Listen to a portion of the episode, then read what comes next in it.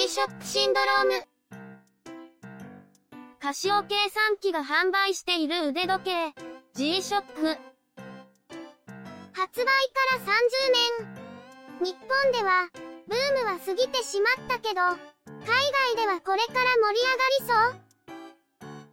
そうそんなタイミングで、G-SHOCK 熱を再発させた中の人が、勢いのままに、にわか知識と、物欲を垂れ流しているポッドキャスト番組です。この番組は、中の人に代わって、すべて合成音声でお届けいたします。G-SHOCK シンドローム、第9回です。お送りしますのは、ネタを考えるのが、中の人。そのネタを喋るのは、佐藤ささらです。こっちが A で、こっちが B です。どうぞ、よろしくお願いします。なんか、急に寒くなったね。せっかく MTG を買ったのに、冷たくてつけられないって、中の人はぼやいてたよ。でもつけるにも、バンドの調整をまだしてないから、しばらくつけられないじゃん。その前に、手に入れたものの掃除とかも残ってるからね。そういえば、前にゲットしてた GC2000 だけど、ちょっと進展があったみたい。ものすごく汚いとか、樹脂パーツがお亡くなりになってたとかっていう、あれのこと？うん、それ。樹脂パーツがお亡くなりだったから、組み立てができないと思って、しばらく放置してたんだけど、部品の構造を見てたら、そこのパーツがなくても組み付けができそうって気づいたみたい。実際やってみたら、腕時計として使う分には問題ない程度に、ちゃんと組み立てができたんだって。でも、あの樹脂パーツに G-SHOCK のロゴとか入ってたから、G-SHOCK としての再生はできないんだよね。まあ、そこは仕方ないし、それを見越して別にジャンク品を入手したんだけど、届いたものが想像以上に状態が悪かったみたい。またものすごく汚かったとか？それももちろんあるんだけど、時刻を合わせるのに使うルーズが壊れてるとか、肝心の樹脂パーツがこっちもお亡くなり寸前とか。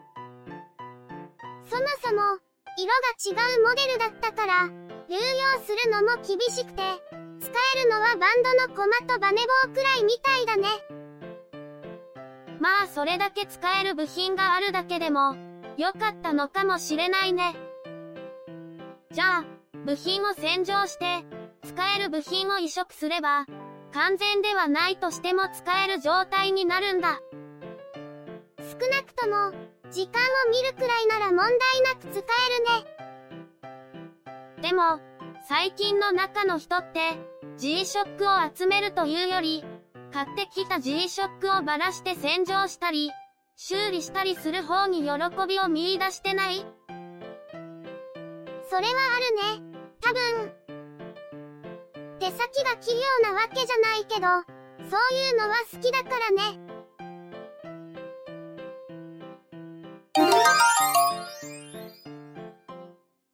そういえば、シャア専用 G-SHOCK が出るらしいね。シャア専用ボーリスとかもそうだけど、赤く塗って、デカールをそれっぽく貼ったのをシャア専用ってのも、安直だよね。それを言っちゃあおしめよ。今回のものは、前に発売して、ヤフオクとかで転売ヤーがプレミア価格をつけまくっている、ガンダム G-SHOCK と同じ GD100 がベースモデルだね。転売ヤー、すべし。そういうこと言わない。で、これって数量限定で、1月7日までに申し込んでも、抽選に当たらないと買えないんだって。こないだ限定スイカでものすごいトラブルがあったけど、これはこれで外れると切ないね。さすがに、中の人も申し込む気はなさそうだね。ところで、中の人は最近、MTG ばかり触ってるけど、他のモデルへの興味がなくなってるのかな？そういうわけではないみたい。普段つけて出かけてるのは、これまで買ってるウレタンバンドのモデルだし、手に入れてるのがたまたま MTG が続いただけでしょ。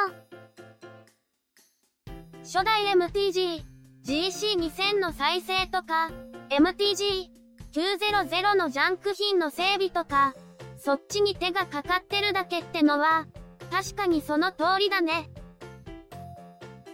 これだけ中古品やジャンク品を触ってると、いろいろノウハウを積んできてるよね。中の人って。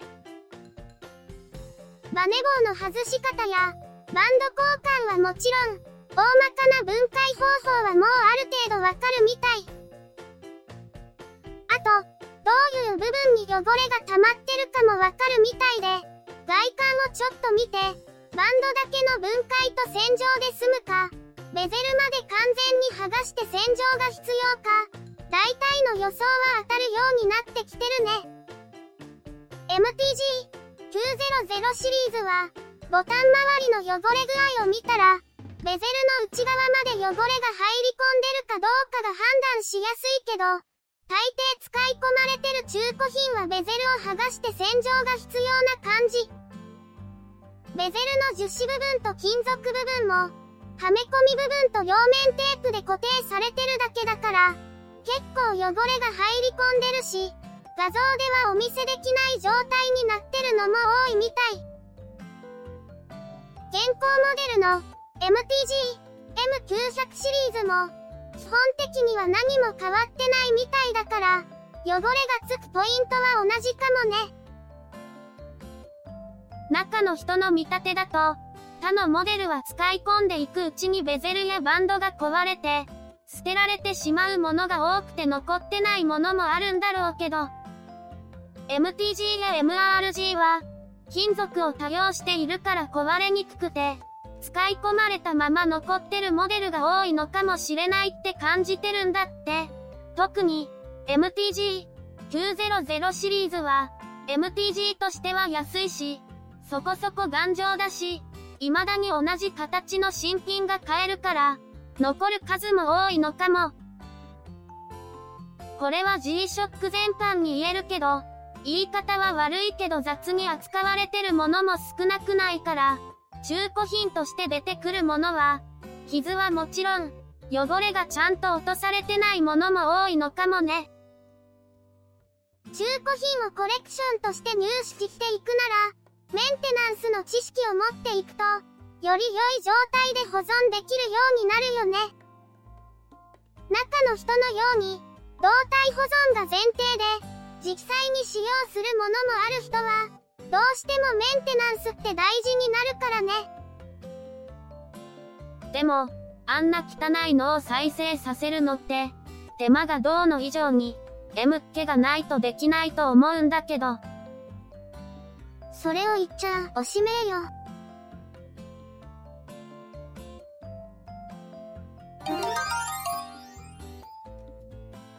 ところで、今回が年内最後の配信なんだって。2週間から3週間に一度ってペースの通りだと、確かに今回が最後だね。8月の末からスタートして、だいたい月に2回のペースで配信してきて、年内に10回は到達できなかったね。まあ、来年の一発目が、節目の10回だからいいってことにしとこうよ。中の人の来年の目標は、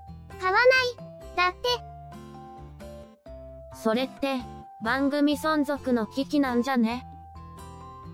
まあ、物欲だけで維持される番組構成をどうにかしましょうって意味だと思うよ。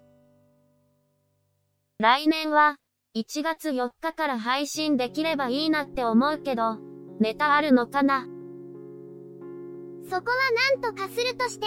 とはいえ、休みの間にジャンク品の整備をやる予定だから、それなりにネタはあると思うよ。